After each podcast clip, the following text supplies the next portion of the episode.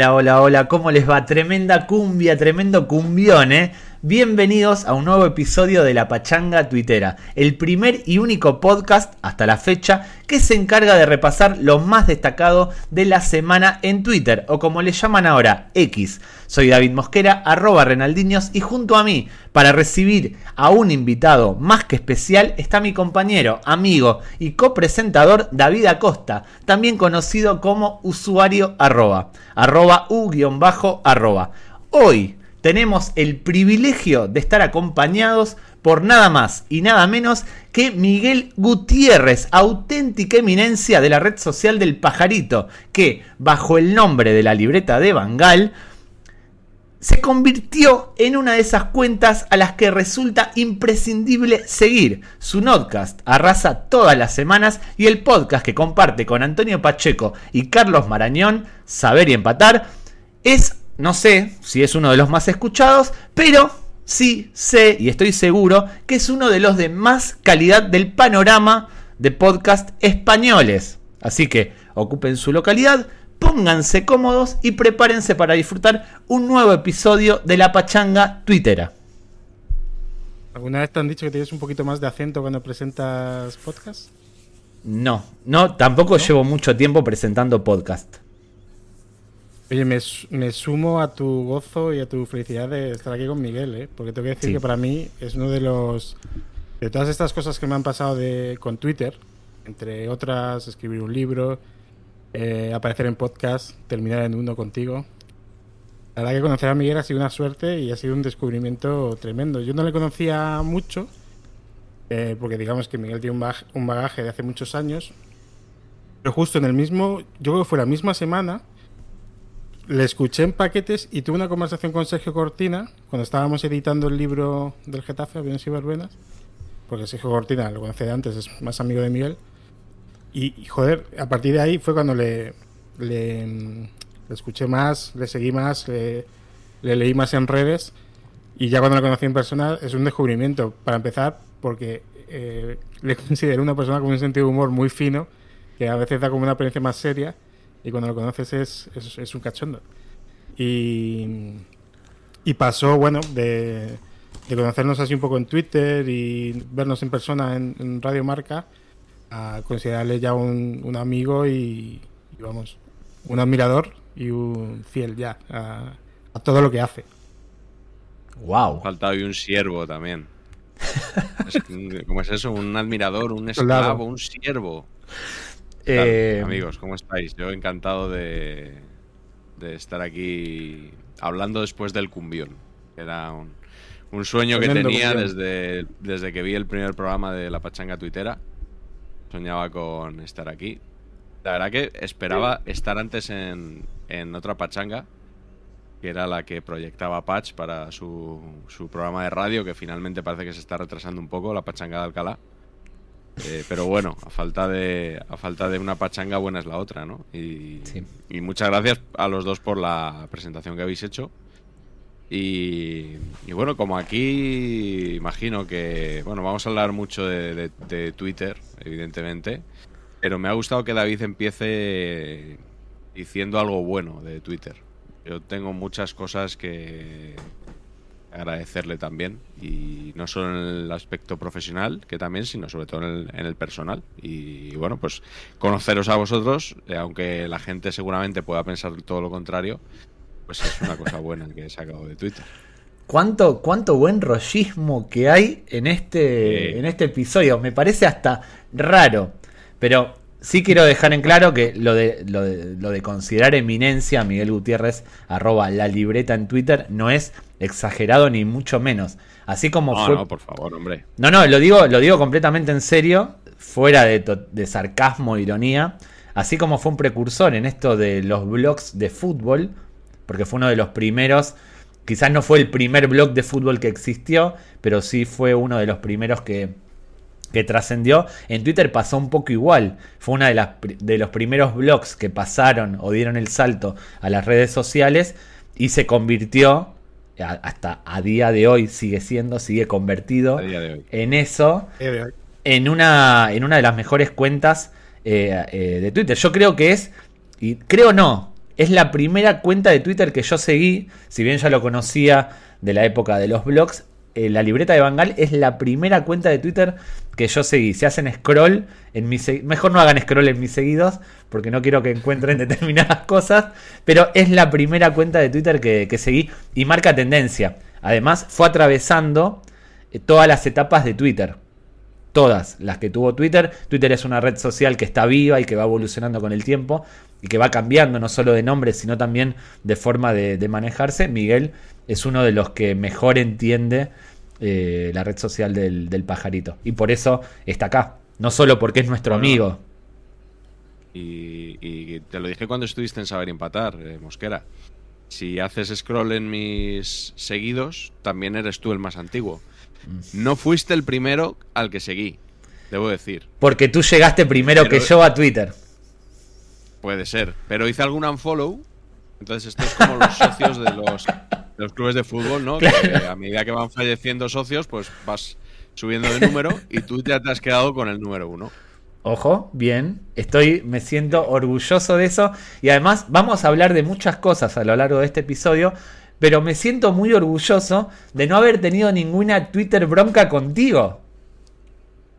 Bueno, no sé, seguro. ¿Has buscado? ¿Has buscado? No recuerdo haber tenido una Twitter bronca contigo. No, no, yo, tampoco, yo tampoco. Eh. Tampoco eres una persona con la que yo me metería. Pero no quiero adelantar contenido de este episodio. Estoy cebando para que los que están escuchando esto se queden y esperen el, lo que vamos a contar o las cosas que vamos a mostrar de, de Miguel Gutiérrez dos horitas, ¿no? Iba a decir, tira de meroteca, tira de meroteca ese corte.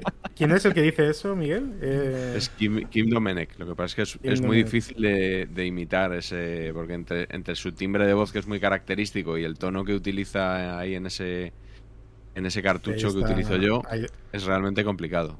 Bueno, está muy arriba. Ahí quiero. Demasiado buena onda. Esto me parece que va muy, muy todo, muy. Parece que nos estamos haciendo felaciones, como dirían los periodistas viejos. Pero eh, hay una cosa que. Por, meter, si quieres, por meter un poco más el rollo. Eh, ayer estuve en la presentación del, del, álbum de paquetes. Y lo que me hizo más, más gracia fue que al final, en el turno de preguntas, un chaval muy majete levantó la mano y dijo: ¿Qué ha pasado con Mosquera? Entonces, creo que la, gente se está preguntando, es, la pregunta está en la calle. ¿Qué ha pasado con Mosquera a mí, a mí me ha llegado me ha llegado algo de eso también. Si la pregunta está en la calle, quiere decir que eh, lo que hice está bien hecho. No me quiero, no quiero polemizar con, con podcasts menores, no quiero polemizar con otros podcasts.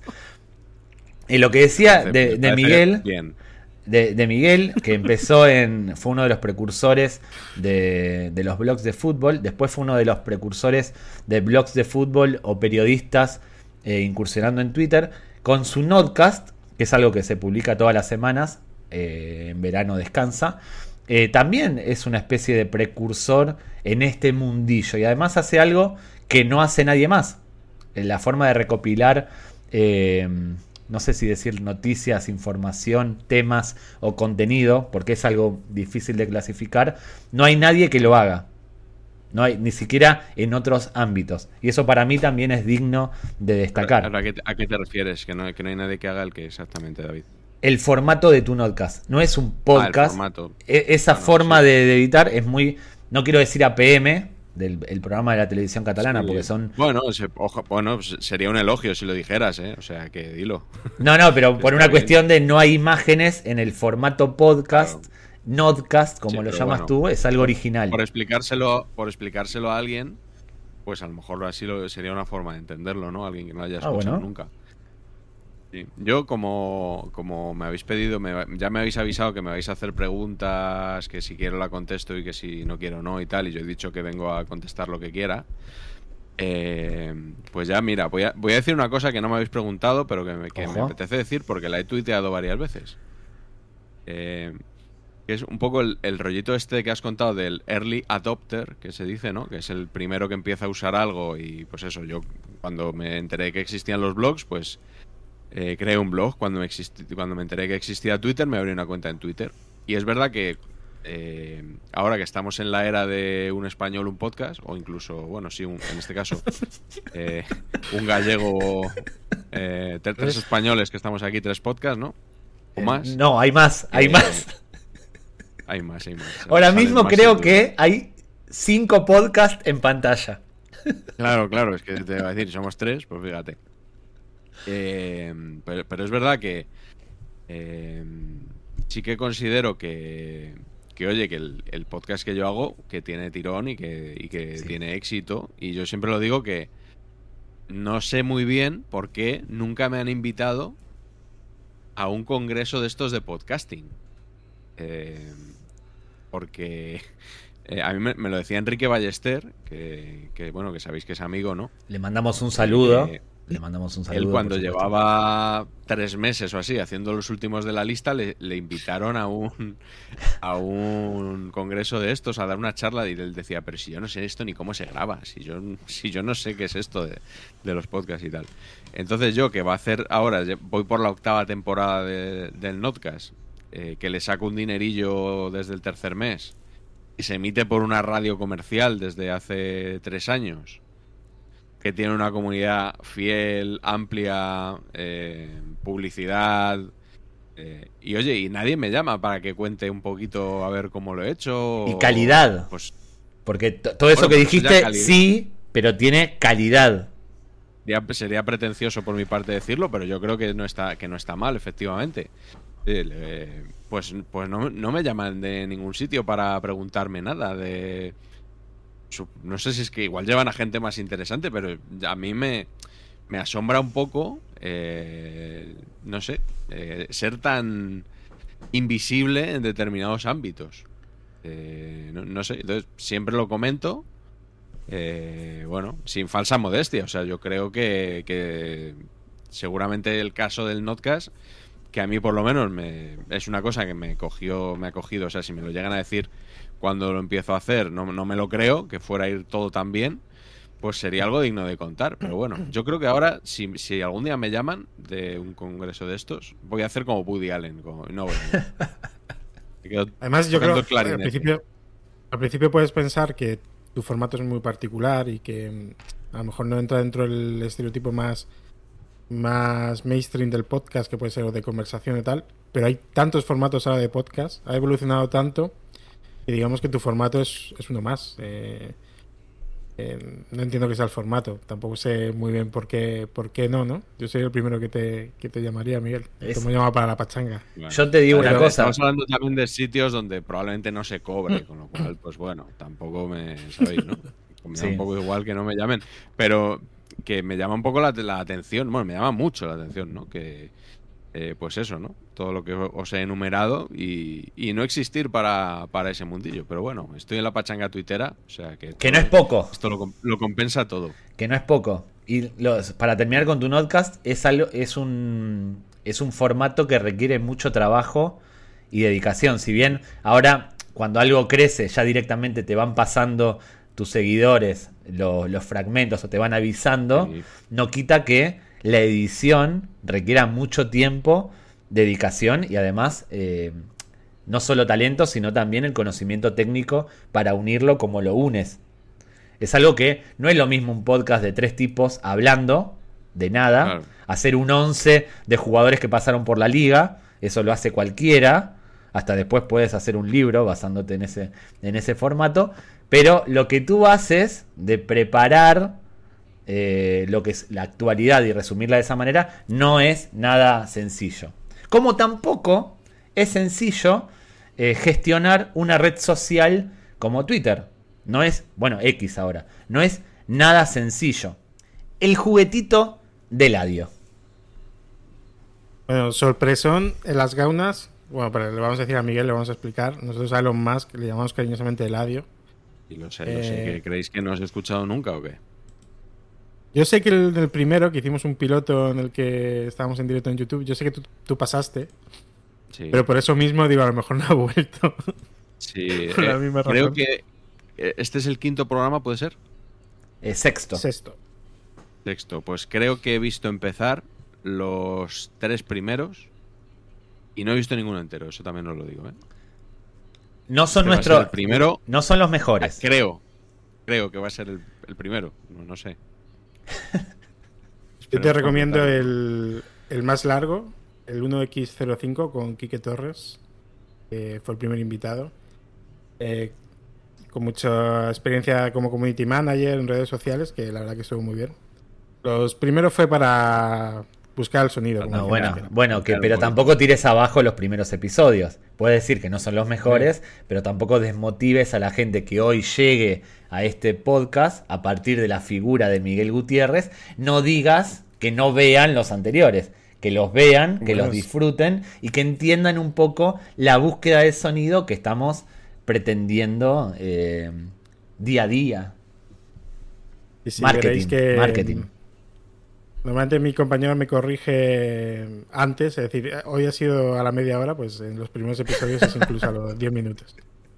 Bueno, Eladio, sorpresión de las gaunas, eh, hemos visto una noticia, que como diría Patch, hemos hecho periodismo de investigación, hemos hecho scroll, hemos entrado dentro de la noticia, hemos hecho scroll. La noticia es que eh, el uso de X, de Twitter, se desploma después del primer año con Elon Musk, con Eladio, al frente de la red social.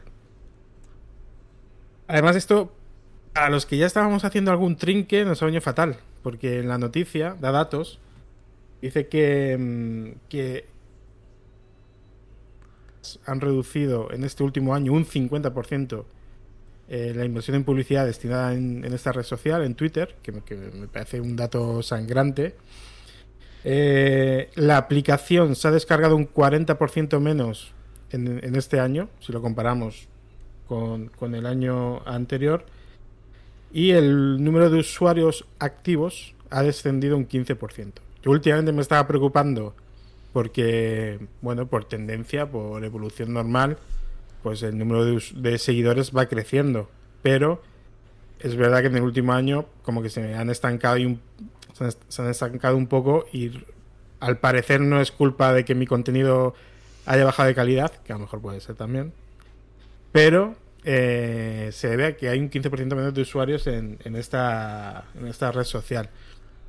Ellos se siguen, bueno, si le preguntamos a Twitter, siguen sacando pecho porque dice que hay 500 millones de personas que se conectan al menos dos veces al día a la red social, que es un, que es un número a tener en cuenta, pero está claro que el último año, pues está, digamos, nueva adquisición, aparición de Eladio, está siendo contraria para beneficio de, Twitter. ¿Tú, Miguel, has notado también ese parón de seguidores o es cosa mía solo? De seguidores míos, quieres decir, de... Sí. la verdad es que no lo, no lo miro mucho. Antes lo sí estaba un poco más pendiente. Eh, entonces no, no te sé decir. Yo lo uso, yo lo sigo usando igual. a mí me da igual te, quiero decir, no, no igual, porque he ido evolucionando en mi uso de, Twitter o involucionando. Pero que no, o sea, el hecho de que el Adio, como le llaméis vosotros, haya comprado el juguetito, a mí no, no ha cambiado mi forma de ni de usarlo para publicar ni de, ni de consumir tampoco. Eh, yo cada vez lo uso más como seguidor que como creador de contenido. Yo tuve hasta hace unos meses eh, un uso muy activo de la red social, tuiteando todos los días varios, varios tweets, haciendo hilos, publicando cosas. Y no por el audio, sino por la evolución propia de la red, empezó a surgir mucha gente que publica lo mismo. Eh, un poco como pasó con los blogs de fútbol, y en el momento en el que todos publican todo, a mí ya me deja de parecer interesante publicar lo mismo que están publicando todos. O yo publicar una cosa yo para que después me la asesinen otras cuentas, la copien. tampoco me genera mucho interés. Me pasó un poco como con los blogs. Eh, los blogs entraron en decadencia, si se quiere, aparecieron las redes sociales, yo me fui a las redes sociales y ahora que redes sociales como Twitter están un poco en decadencia, yo pego el salto, por ejemplo, a los podcasts, a usar un contenido distinto, porque ya me dejó de parecer interesante eh, la plataforma como para ofrecer ahí mi contenido. Y entiendo lógico. pedimos a las pedimos a las marcas que vuelvan a activar sus campañas en Twitter, que de vez en cuando un trinque pues no está nada mal. Sí, pero ahora, eh, como se busca más la interacción, es como algo más forzado que orgánico. A mí desde ese punto de vista me saca las ganas. Todo lo que sea forzado y inorgánico me quita las ganas de, de participar o de formar parte. Son opiniones igual, ¿eh? no sé, es que he oído la palabra orgánico y, digo, uy, esto es muy técnico, este, este debate, no sé si estoy preparado. Te voy a robar la cartera. Te voy a robar la cartera. Ponle un cero más y ya te vuelven las ganas orgánicas y inorgánicas a pegar trinques. Bueno, más novedades esta semana. Eh, yo la verdad es que no he utilizado nunca el tema de los círculos. Pero los círculos han sido eliminados desde el 1 de noviembre. Entonces, eh, a todos nuestros oyentes nos preocupamos por el cuidado.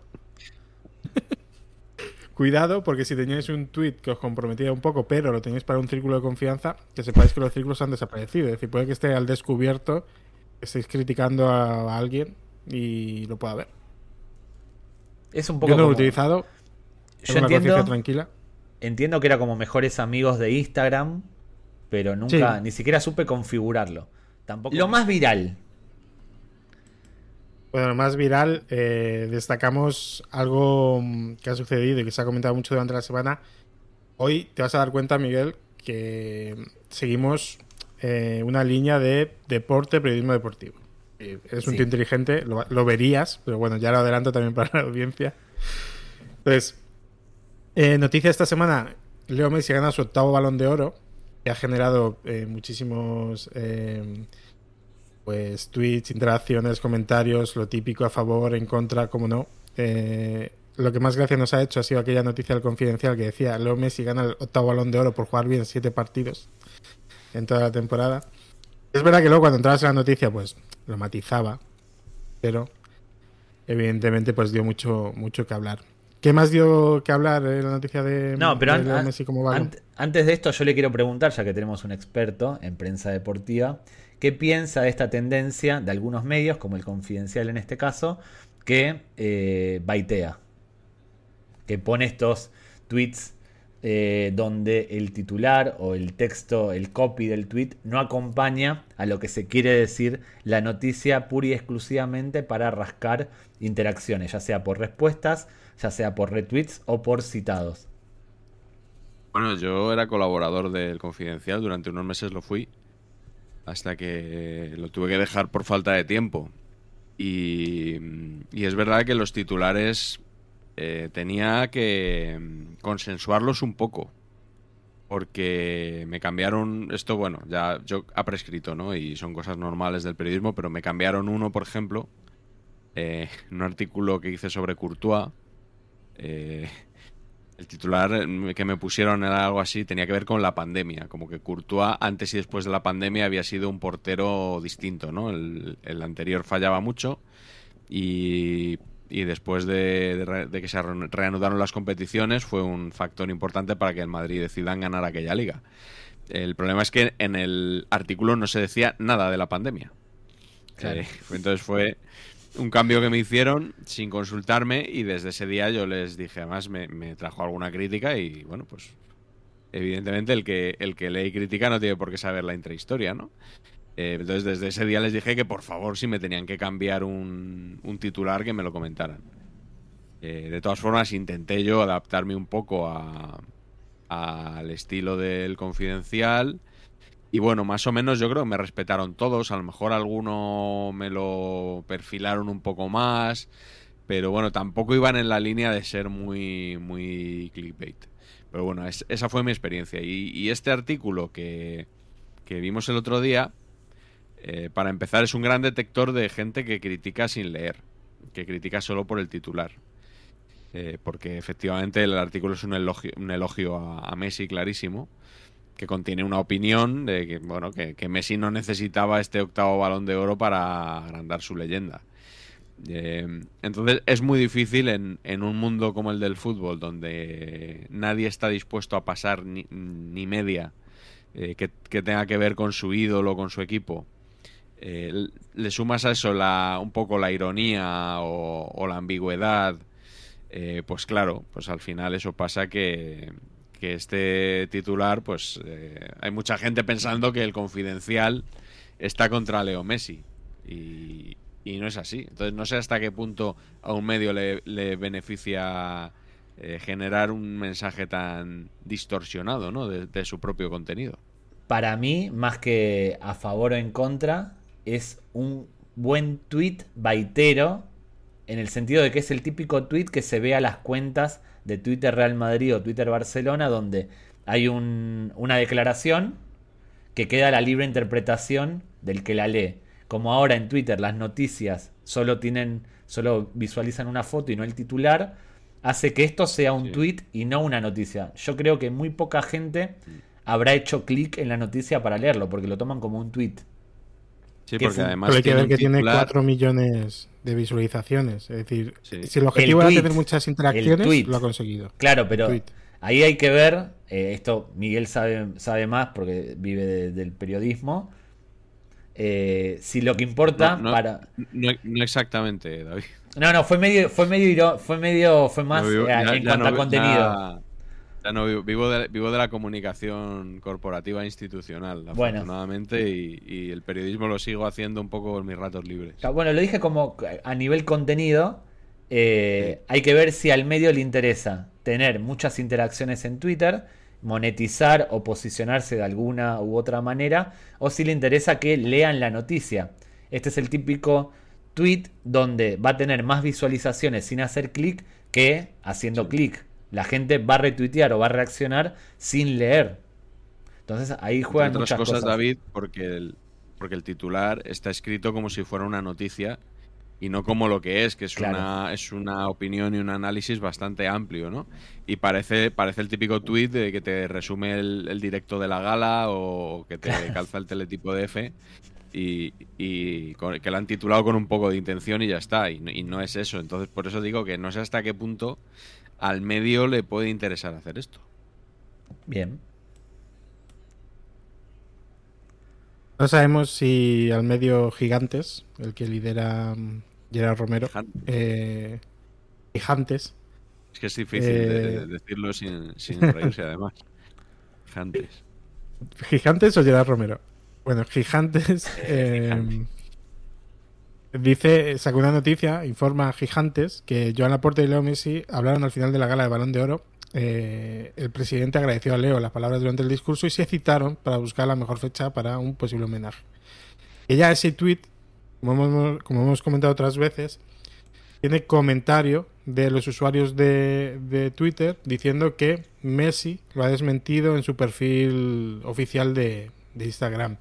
Messi comparte un pantallazo de la noticia de Gigantes y él pone un comentario, mentís, una vez más, y un emoji como de un, Pinocho, ¿no? Un tío con la nariz larga. Espectacular.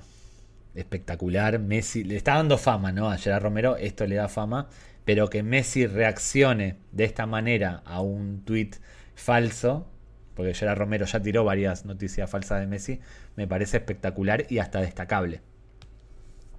Además, nadie se cree que al final de la gala la puerta estuviera para nada. No, pero por supuesto. A cerrar ninguna fecha. Pero por supuesto. Al principio todavía.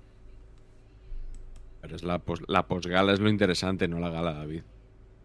Ya sabes que la, ceremonia de los Oscars y estas cosas y de los Goya, lo bueno viene después del último premio, ¿no? Allí en la gala. Y que hubo un poquito de saltación de amistad, sí que, sí que hubo seguro. Sí, eso siempre. Total, Guillermo Romero, cuando ve que Messi eh, le responde en su perfil oficial, eh, tuitea, mil disculpas a todos y mil más, me han vuelto a engañar con algo relacionado con Leo, no aprendo, lo siento, muy jodido. Asumo todo lo que hoy me... Hemos sido engañados. Asumo todo lo que hoy me digáis y prometo que trabajaremos para que no vuelva a ocurrir. Disculpas. Es... Cuando yo leí el tweet me acordé de Miguel directamente porque él siempre insiste, ¿no? Lo de buscar una segunda opinión, una segunda fuente. No, no, pero perdona, perdona, David, yo no. Los periodistas.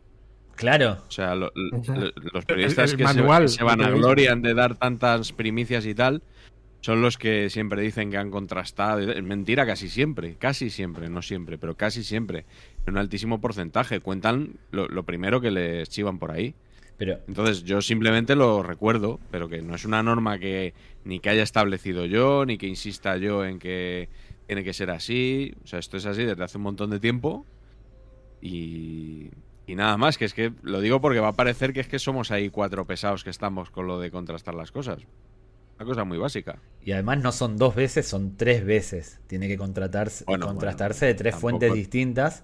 Tampoco, tampoco te pases. Yo, bueno, yo con dos ya me parece, vamos. Pero que diga que pida que sean independientes entre sí, ¿eh? que, no tenga nada que ver, que no, se hayan enterado de la misma forma, porque si no es la misma fuente. bueno, de eso se trata. Y que Gerard Romero, que lejos está de ejercer un periodismo decente o un periodismo profesional, que diga, me han engañado, para mí lo deja muy mal parado. De todas formas, a él no le importa quedar mal parado y a los que lo siguen tampoco le importa que Gerard Romero quede mal parado. lo, que le importa es que la monetización. Claro, exactamente. que, le haya desmentido la monetización, por supuesto, pero y que le haya desmentido Messi, porque si da una noticia que no tiene que ver con Messi y le desmiente otro por ahí, pues es posible que hasta saque pecho y se Y la siga. y la siga. Y, doble la apuesta. Eso es.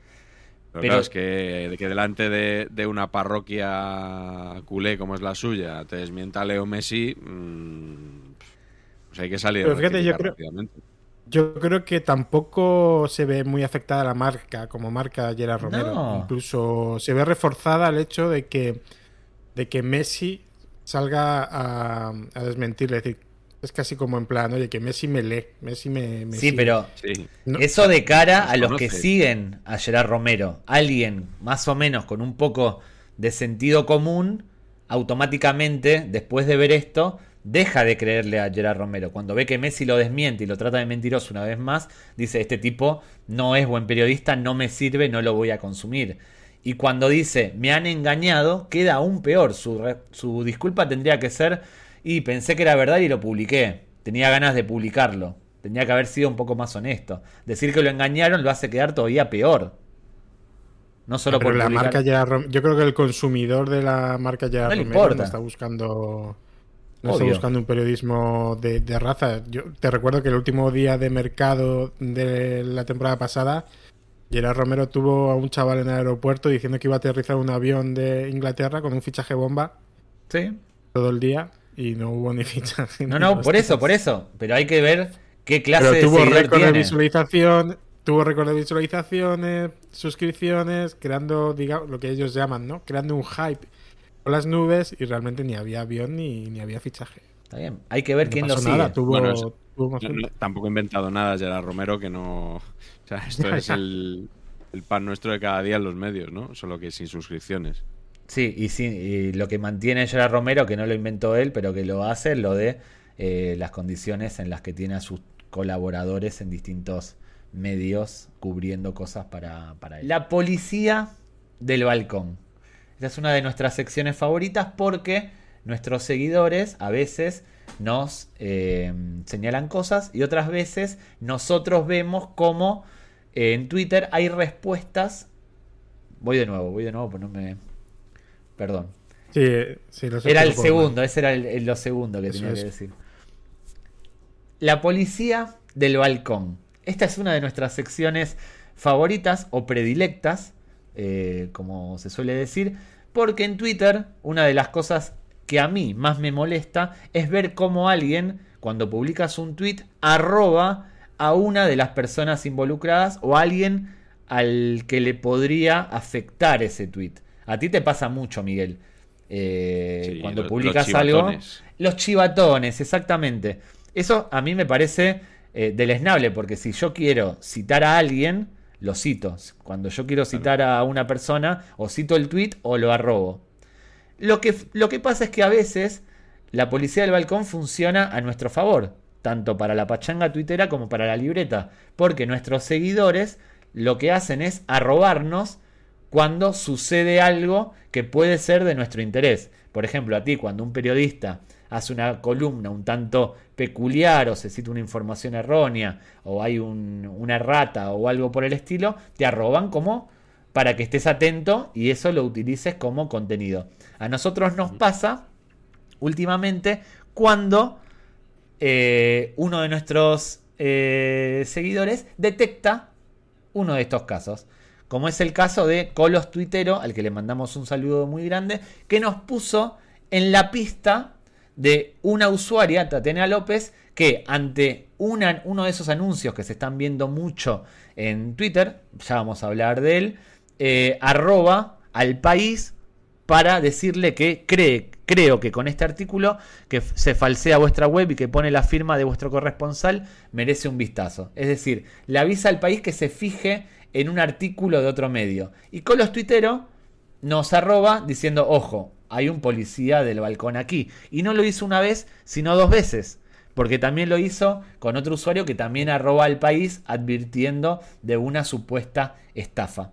A raíz de esto, tenemos nuestra sección Asociación Paco Sanz, que no, es una sección en la que detectamos e investigamos y analizamos cosas como las que popularizó Paco Sanz, estafas.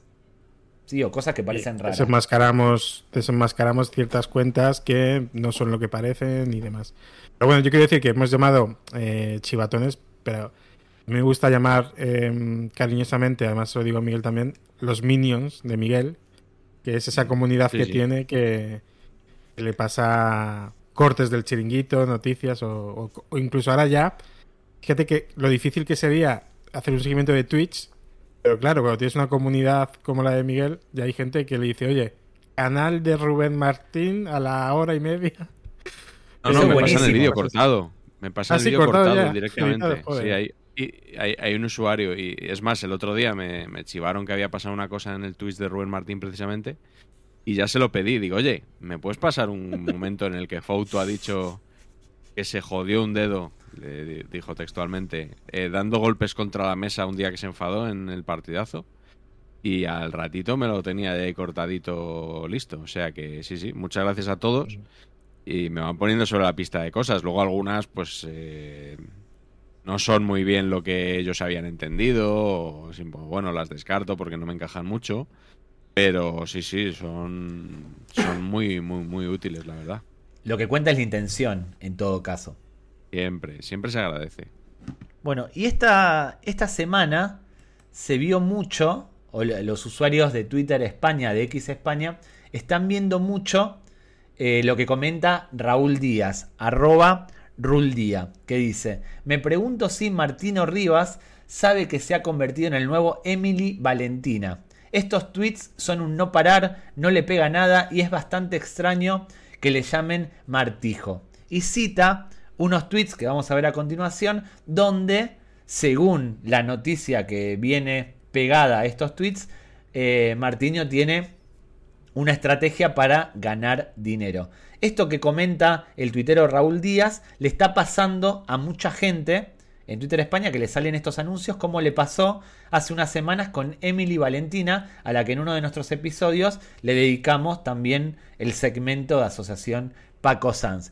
Y los tweets, ahora vamos a hablar, vamos a entrar con, con un poco más de profundidad, son de este estilo. Hay una noticia de páginas web eh, randoms o aleatorias con usuarios de Twitter diciendo tecnologías que han pasado desapercibidas durante años y una imagen de Martiño que dice en su intervención en la resistencia se refirió a los elementos que le dejaron una fuerte impresión en sus primeros intentos. Obviamente uno ve esto eh, y hace clic para saber de qué es lo que está hablando, es lo que pretende el, el. Otro tweet, información bajo llave, secretos que no todos deberían conocer. Eh, como invitado a uno de los programas de la Resistencia al que asistía Martiño Rivas, se produjo una situación que provocó división de opiniones. Te tiran el cebo para que entres. Y así hubo un montón, ¿eh? Pic, Image, Image, Med, Spa, dice esta técnica ha venido al rescate. La gente no puede creer que realmente haya dicho eso. Martiño Rivas sorprendió a todos en el estudio al revelar cómo está ganando un extra de 128 mil euros cada mes. Yo no hice clic en ninguna de estas noticias, están desperdigadas por ahí, pero toda la gente se está quejando de que en anuncios de Twitter les está apareciendo esto. Martiño todavía no se pronunció. Eh, perdón, voy a quedar fatal. ¿Quién es Martiño? Martiño Rivas es un actor gallego de Coruña que creo, corríjanme si me equivoco, no sé si salía en La Casa de Papel o en Elite. Corríjanme. Ah, vale. La casa de papel. un actor, vale. Un actor, un actor gallego. Sin más.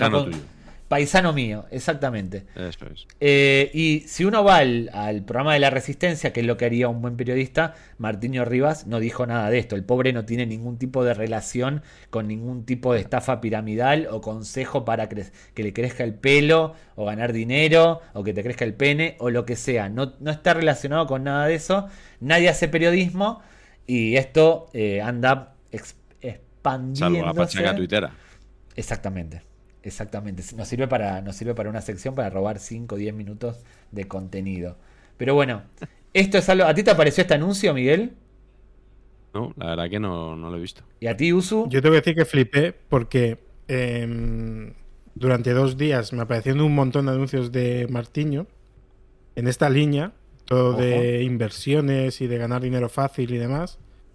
Pues yo creo que fue justo el mismo día que también nos arrobaron y nos, nos dijeron y en otra cuenta, porque ahora entre la pachanga, la mía y tal, en otra cuenta me apareció en paralelo lo mismo con Antonio Resines. ¿Será porque tengo será porque tengo un perfil con una fecha de nacimiento anterior, como si fuera un señor más mayor, ah, y me han colocado a mí Antonio Resines? Claro, porque la pachanga tiene otra edad eh, y tú estás en el segmento. Otro, otro ritmo. Claro, claro. Eh, y era una noticia rollo Antonio Resines. Durante uno de los programas, Antonio Resines dejó atónitos a todos con su historia, en la que una vez apenas creyó. Yo estoy en el segmento de Martiño y tú estás en el segmento de Antonio Resines.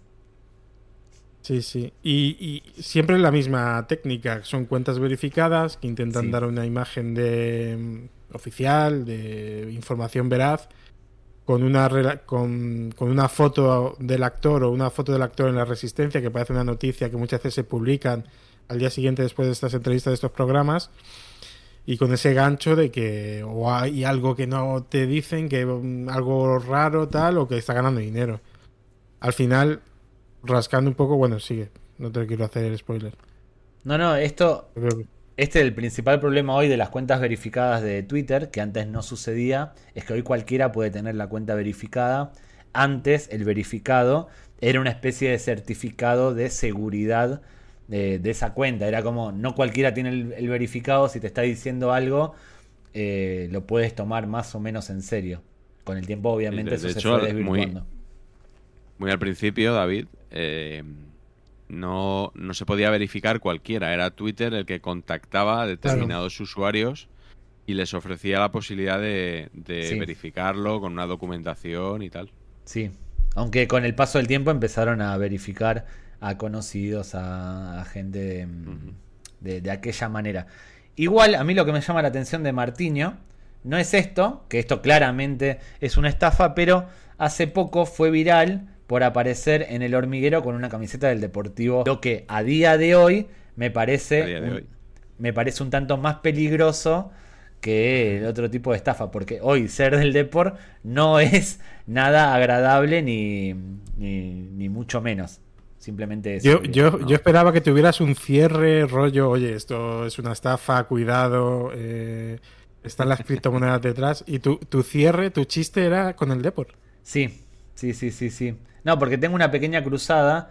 Yo simpatizo por el Deportivo de La Coruña, pero tengo una pequeña cruzada con amigos y con conocidos deportivistas que ante el mal presente que tiene el equipo se aferran al poder de la afición y yo sostengo que la afición no gana partidos, la afición no consigue ascensos, que mientras estén más preocupados por eh, hacer un tifo, alentar en la derrota y demás, el equipo no va a salir del pozo en el que se encuentra tengo una pequeña cruzada y hacer eh, ostentación de, afición, para mí le resta poder deportivo al Deportivo de La Coruña.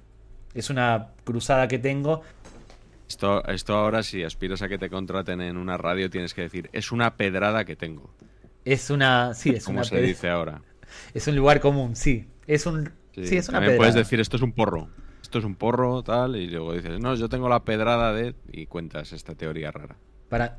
No, no es rara la teoría. No es rara. Vivo en un país en el que se hace culto, se hace culto de la hinchada. Y cuanto más bola se le da a la hinchada y menos al equipo, es peor para el equipo a nivel deportivo. Esto es una máxima, no es una pedrada, es una máxima. Está completamente chequeado. Como Gerard Romero chequea sus fuentes. Dicho todo esto, que estamos hablando de timos, delincuencia informática o de cualquier tipo de banda criminal, y el giro no haya sido hacia el Getafe y sí hacia el Depor, es, algo que me alegra, oye.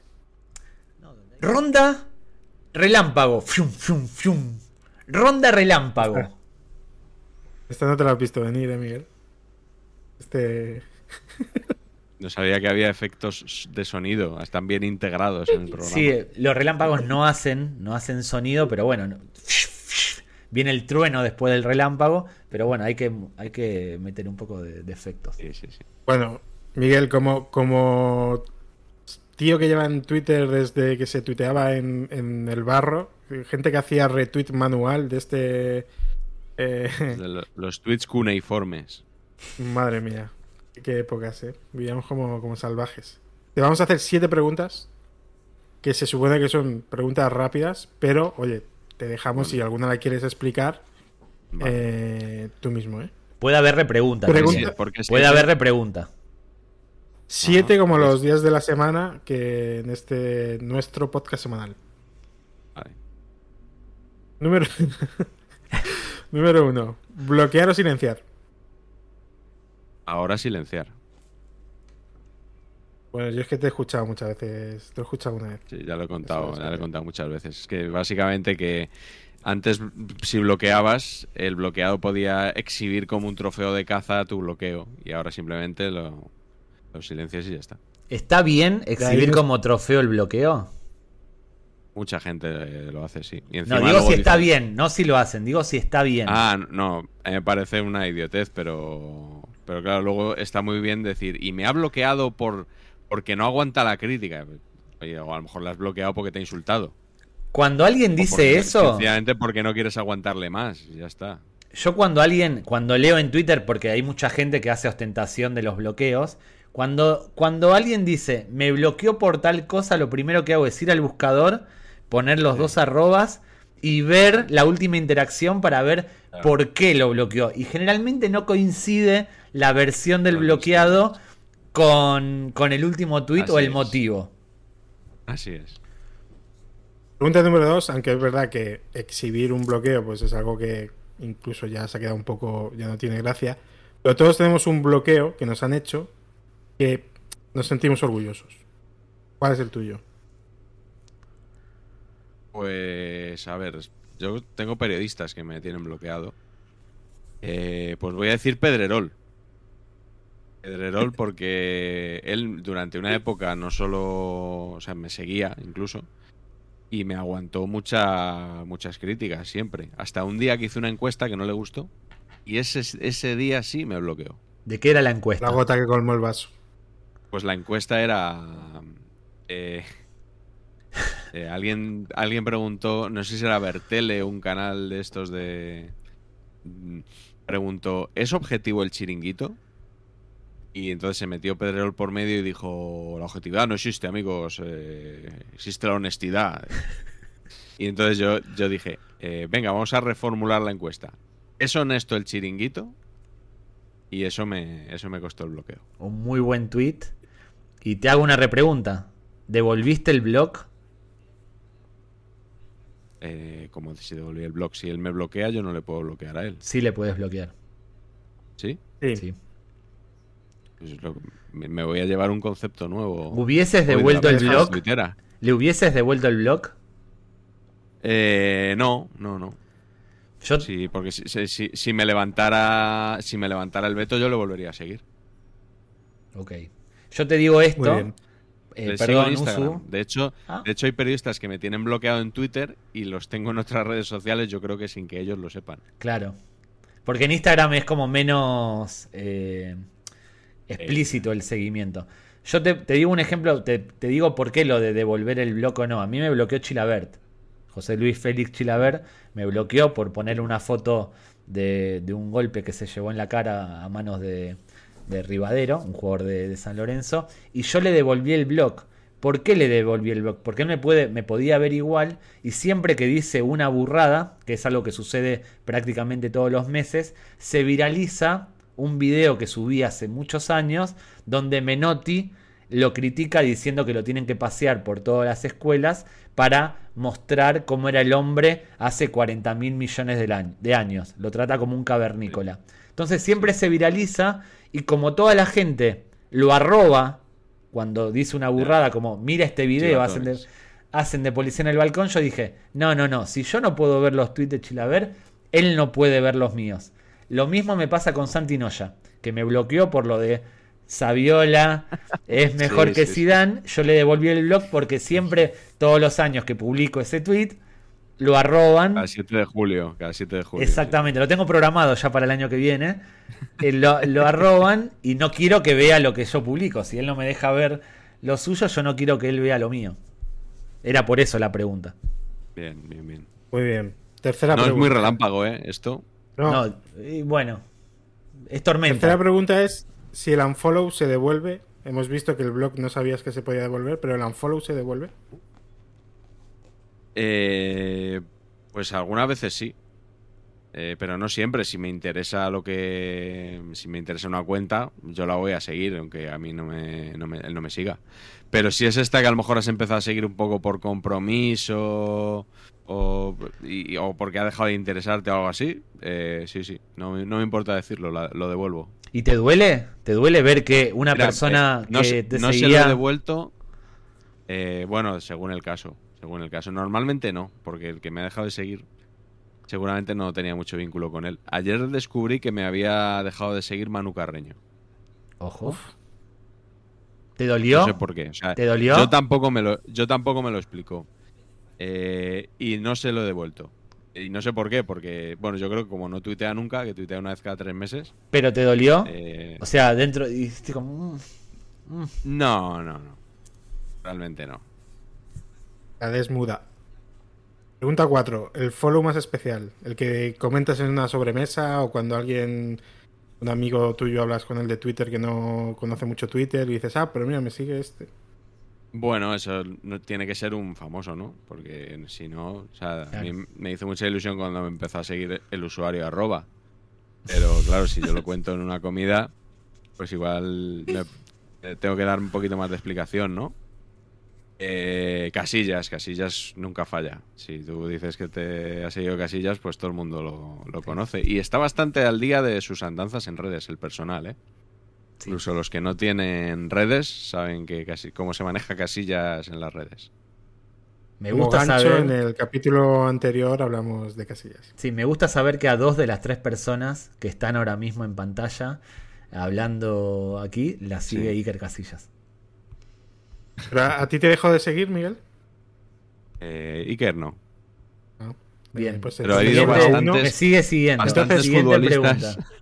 Entonces solo a uno futbolistas. lo ha seguido siempre. Debo decir que bastantes futbolistas que me han empezado a seguir han dejado de hacerlo. Eh, igual se esperaban otra cosa o algo así. Eh, es ah, un gremio mucho más que los periodistas. Eh, estaban tanteando. Sí, sí, bastante, bastante unfollow por ahí. Estaban tanteando. Pregunta número 5 en esta ronda relámpago. Eh, ¿Qué botón necesita Twitter o qué botón le quitarías a Twitter? No lo sé. No, no, se me ocurrió nunca pensarlo. El, círculo lo, hubieras quitado porque no, no se utiliza. es que eso ni me acuerdo de que existe. O sea, que las comunidades, eh, círculos, espacios. Eh, bueno, las listas no, no están mal, pero te quiero decir que eh, bien quitadas las stories esas que pusieron durante un tiempo. Los no tenían ningún sentido. Los flits. Sí, sí. Todo, lo nuevo a partir de 2015 te sobra, Miguel. Todo lo que sea a partir También de podrían poner a lo mejor un. Como en WhatsApp, silenciar durante X días o durante X horas. o alguna cuenta. Es verdad. ¿A qué cuenta silenciarías de esa manera? Los partidos, no, durante los partidos, que te van contando todos los medios cuando hay penalti, cuando hay tarjeta, cuando entra el bar, cuando se anula el gol, descanso, cambio, no sé qué. Y tienes, claro, si sigues a todos los medios como sigo yo, pues durante un partido tienes ahí una retaíla de, de que no, sirve para nada. Pues yo durante un par de horitas silenciaría todas esas cuentas. Eso es muy de los inicios de Twitter, cuando todos voy a, voy a incluirme, comentábamos, hacíamos el minuto a minuto de lo que sucedía en un partido en un evento. Es muy de los inicios de Twitter. Hoy me parece medio absurdo que, eh, salvo las cuentas de club, hagan ese tipo de. publiquen ese tipo de tweets. Pregunta número 6. ¿El tweet se borra o se holdea? Eh, me vas a tener que definir qué es holdear. Mantener. o qué? Mantener. O sea, ¿y por qué dices se mantiene? ¿Cómo que se, se holdea? Porque somos modernos, Miguel. Que hubo ese vídeo viral del, del criptobro este de Andorra diciendo que las criptomonedas había que holdear, que se holdea. Holdearlas, madre mía. Madre mía. Eh, a ver, el tweet si puede... Yo alguna vez, yo he borrado pocos, ¿eh? Alguna vez lo que he hecho es sacar una captura y decir que lo borraba. ¿Vale? Porque de esa manera evitas que si has puesto algo que es incorrecto o que está mal, pues evitas que la gente lo siga compartiendo, pero al mismo tiempo das fe de que has publicado eso y de que estaba mal. Bilardismo. Eh, eh, pero prefiero, eh, si algo está muy mal, borrarlo. No pasa nada, ¿eh? No es ninguna humillación, no es ningún desdoro. Y toda esta gente que publica cosas que son mentira y las mantiene, sobre todo siendo periodistas, sí es una cosa que no, puedo comprender. Contribuir a que, a que la gente lea algo que no es verdad. Pues lo borras y ya está, no pasa nada. Coincido. No y la última. ¿Cuánto tiempo de vida le queda a Twitter? Pues... Eh, bueno, Twitter ya murió, ¿no? X ahora. Sí. Eh, no, tengo ni idea tengo ni idea. Yo me he sacado cuenta en, Blue Sky y tal, pero tampoco lo veo muy claro yo eso. Es un sitio donde no pasa absolutamente nada. Pasó un poquito eh, más que en Mastodon, porque tal, pero... Sí, también, también hice cuenta, ¿eh? También hice cuenta, pero ni lo dije. Para reservar el arroba, para que nadie te agarre el arroba. Eso es. Eso es. Eh, pues, pues no lo sé, no tengo ni idea. Porque si me hubieran dicho hace años que Facebook iba a estar como está ahora, pues no me lo habría creído. Y, incluso al principio, cuando me habían dicho que Facebook iba a estar muy bien, yo dije que no servía para nada, ¿no? Y luego fue cuando pegó el boom Facebook. O sea que soy malísimo para, para este tipo de augurios. Twitter Navajero. Esta es una sección donde destacamos el momento más navajero de la semana. ¿Y qué es navajero? Esas contestaciones en Twitter que son a lastimar, esa, esos repli, esas respuestas que lastiman, que van con malicia, que van con segundas. Y esta semana en Argentina. sí. Sí, pero para el, para el oyente de Miguel que esté aquí por él, es eh, llevar a Twitter lo que Miguel últimamente está desarrollando mucho en los enganchones en Radio Marca. Una, digamos, una sección que le gusta mucho a David Sánchez. Un, un plagio que me habéis hecho. No, en absoluto. Sí, una inspiración, una inspiración. Inspiración. bueno, bueno. Venga. Entonces es llevado a, Twitter. Bien, esta semana Argentina está en un periodo electoral. Ahora en dos semanas se va a realizar el balotaje, donde los dos candidatos que sacaron más votos en la primera vuelta van a decidir quién es el próximo presidente de, de la República. Y Marco Falcone, que es un, creo que periodista que apoya a uno de ellos, a Javier Milei, tuiteó lo siguiente. Mi mamá se operó de los ojos hace unos días y recorrió 11, 11 farmacias hasta encontrar las gotas que necesitaba para el posoperatorio porque no hay stock en ningún lado. La Argentina de la escasez y el caos es la de hoy. Este es el país del presidente de facto, presidente de facto, Sergio Massa. Acá hay que hacer dos aclaraciones. La primera, Sergio Massa no es el presidente de Argentina, es el ministro de Economía, candidato así a ser elegido presidente. Y el tuit de Marco Falcone eh, tiene una intención ideológica para eh, busca apoyar a Javier Milei. Que la madre, espero que no, eh, esté padeciendo lo, lo, que padece, habría que chequearlo, habría que ver si es verdad o no. Mayra Arena, que es una tuitera con bastantes seguidores en Argentina, arroba arena Mayra OK, eh, citó ese tweet y puso el hombre que más se ocupa de su madre convaleciente. Tiró a lastimar, pero uno puede entender qué es lo que quiso decir. Eh, no hagas recorrer a tu madre convaleciente eh, la ciudad visitando 11 farmacias. Es una locura. ayúdala, si no puedes ir tú, trata de que vaya acompañada por alguien. Si tu madre, de hecho, no, no puede ver, que, que vaya alguien con ella. Y él le responde, estaba a 400 kilómetros con mi novia que había salido de un trasplante de médula ósea porque tiene leucemia. La reputísima madre que te parió. Está la contestación de él que usa ese recurso que cuando somos pequeños decimos, no, no, no insultes a mi madre, que mi madre se murió como para generar lástima o lo que sea. Bueno, él usa a su novia. Y esto podría haber quedado en un intercambio donde Mayra hace un comentario que puede ser hiriente en el caso de ser verdad lo que dice Marcos. Y Marcos le responde insultándola, tirándole también un comentario para hacerla sentir mal. Mi, novia tiene un problema de médula ósea, toma, te lo tiro para que te sientas mal. Podría haber terminado ahí, pero no. Eh, Mayra Arena sube la apuesta y le dice a Marcos, le contesta, uff, capaz que el piedra sos vos. Piedra en Argentina es gafe. Qué bueno que en este país los trasplantes funcionan. Si gobernara tu candidato, Javier Milei, estarías en problema. Saludos. Ella cierra el intercambio, subiendo la apuesta y dándole donde duele. lo tilda de, mufa porque tanto la madre como la novia eh, están convalecientes de sus respectivas enfermedades. Podría haber terminado acá, el intercambio termina acá de hecho, pero tuvo muchas, muchas, muchas interacciones y muchos insultos Mayra Mendoza.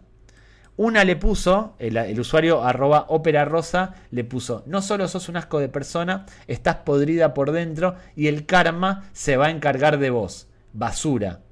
Y Mayra Arena, que es una persona a la que le gusta bajar al barro y tirar navajazos, le dice a Nadina, no existe el karma, hippie de mierda. Como para que la dejen de, de atosigar con esos insultos. Esto es un intercambio... Se entiende mejor esto que lo de holdear, ¿eh? Sí, ¿no? este eh, tipo de lenguaje es más claro y más directo. Clarísimo y representa muy bien la sección.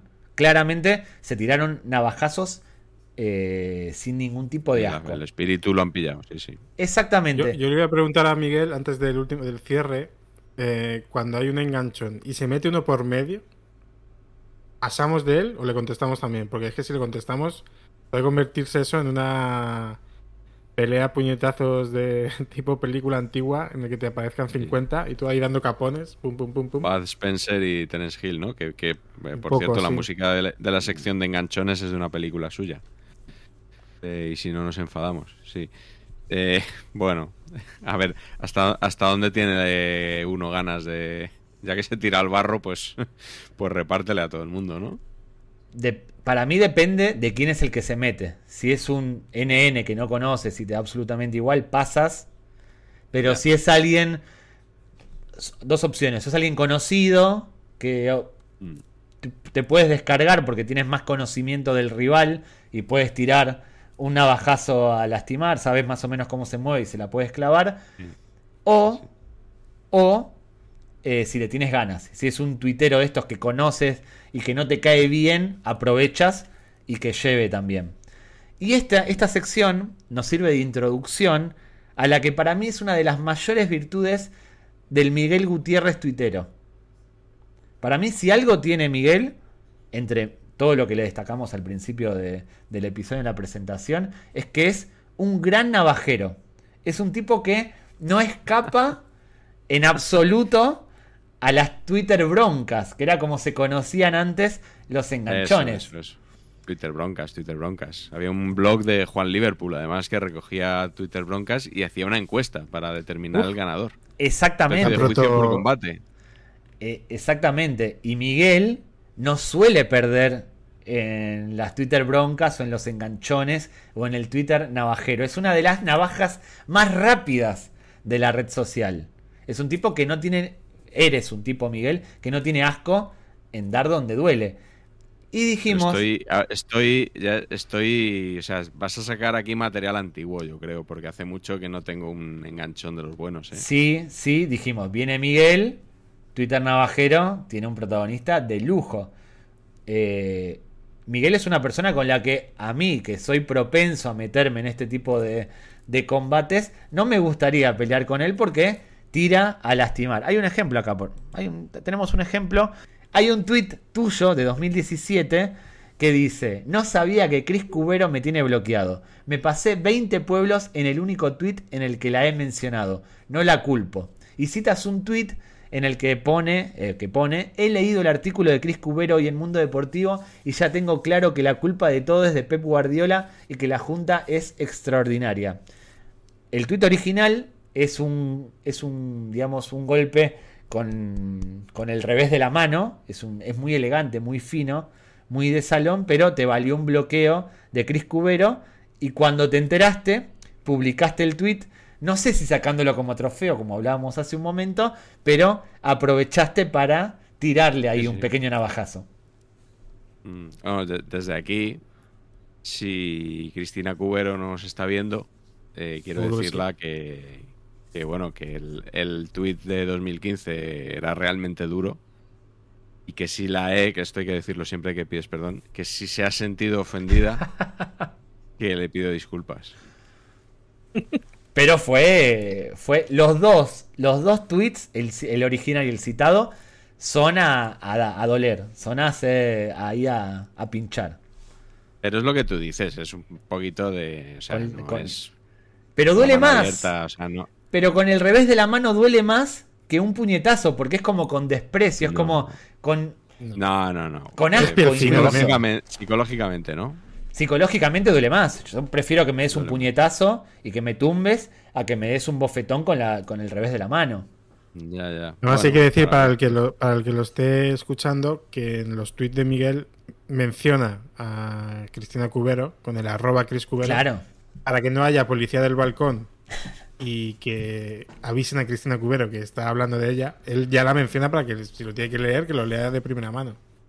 Sí. Es que yo lo estoy viendo, lo estoy viendo ahora, de verdad, me parece una cosa tan alucinante de bloquear a alguien por, es que, no, es por una ironía así. Lo que tú dices, Usu, de arrobar a Cristina Cubero, demuestra lo buen navajero que es Miguel, que no se esconde. Si te tiene que, si te tiene que tirar el navajazo, te lo tira y no le importa nada. Hay otro ejemplo. Tenemos otro ejemplo. Eh, hay un tweet citado de la, libreta de Bangal, de Miguel, que dice: Las perlas que me pierdo con el bloqueo de Paco García Caridad. Y hay un tweet de un policía del balcón que arroba la libreta con una captura de Paco García, de un tweet de Paco García Caridad, porque el usuario ya debía saber, debía ser seguidor de la libreta y ya debía saber que estaba bloqueado por Paco. Y el tweet dice, hoy muy de arroba Feliciano López y arroba eh, Marc López Tarres, vamos a por el US Open, eh, banderita de España, banderita de España, pelota de tenis, una gran pareja. Y alguien le responde ese tweet diciendo, jugaron ayer y perdieron. Es como el de Sergio Ramos. como el de Sergio Ramos. Mundial, pero al revés. Y a raíz de esto, o sea, la libreta Miguel le, le, pega a Paco García Caridad, dice lo que me pierdo por, por estar bloqueado, y sube un nuevo tweet que dice, me siguió, me bloqueó, me desbloqueó, me volvió a seguir, me entrevistó y me volvió a bloquear, en referencia a Paco García Caridad. Sí, me entrevistó, es la primera vez que yo estuve en Radio Marca, en el programa de Paco García Caridad cuando saqué el primer libro, no sé si le dio. Pues hizo. Fue la etapa del desbloqueo y del me volvió a seguir. Eh, no sé por qué, no sé si alguien le habló de mí o. no, o sea, no, tengo ninguna explicación. Y lo más curioso de todo es cómo me volvió a bloquear. Es la primera vez, eh, y supongo que última, que alguien me ha bloqueado por, en una conversación por DM. Estamos hablando. por DM? No, no, estábamos hablando porque eh, no sé si os acordáis una polémica que hubo hace muchos años en el Ayuntamiento de Madrid de unos, unos titiriteros que habían hecho como un espectáculo que no era muy de. Sí, que tuvieron. ¿Eh? Qué lejos quedó. Queda muy lejos, pero me acuerdo. Pues eh, en aquella época eh, justo había hecho una gala Radio Marca llevando a este hombre que salió, David eh, Acosta, eh, ¿Cómo se llamaba? Salía este verano en el Grand Prix, que fue muy criticado. Wilbur. Salía junto a Ramón. Wilbur, Wilbur. El que hace las volteretas y espectáculo para este, niños. Lo llevaron, a una, lo llevaron a una gala de Radio Marca, hizo un espectáculo eh, así como absolutamente inapropiado, vamos a decir, para la gente que había allí. Estaba Vicente del Bosque, había gente del deporte, autoridades y tal. Y fue una cosa como muy soez. Y entonces por DM, eh, como, como este hombre estaba criticando al ayuntamiento por haber hecho eso, yo le dije que en, la, en su gala había pasado una cosa muy parecida. Y entonces no le gustó un par de cosas que de la conversación y me, dejó con la palabra en la boca. Según le di a enviar el último DM, me dijo, no puedes mandar un DM a este usuario porque te ha bloqueado. El meme de Del Bosque... Duro ese blog, duro ese blog. Sí, pero segundo, segundo blog. Yo creo que es el único que me ha bloqueado dos veces. ¿Y sigue, sigues bloqueado? ¿Te sigue, te sigue sí, bloqueado? Sí, sí, sí, Bien. Hay más. Hay más, Miguel. Venga. Eh, con, un, con un usuario de Twitter, Raúl Castiñeira, eh, que se mete en una conversación en, la que estás citado y dice, me tiene bañado porque le dije que no sabe de radio ni de periodismo, aprovecho para decírselo a través de ti. La libreta vale para limpiarse el culo. Te pido perdón por leer, por leer esto. Uh, Pero este es un... Eres un notario, David. ¿no? mates al mensajero. No, no saques tú una baja. No mates al mensajero. Yo solo estoy leyendo, estoy contextualizando. Eh, este usuario es también un, es peculiar porque se mete en una conversación eh, para mm, tirarte un bajazo ahí aprovechando que estás. Y tiene en, su foto de perfil sale con un cubata en la mano. Sí. Eso no sé si le suma o le resta. bueno, yo lo eh, dejo ahí el dato y cada uno que. Claro. Ah, habría que ver en LinkedIn si tiene la misma foto. Claro. Mi recomendación es que en LinkedIn no tengáis una foto con un, sujetando un cubata, incluso en redes sociales con vuestro nombre tampoco, por si acaso. Que es un gin tonic.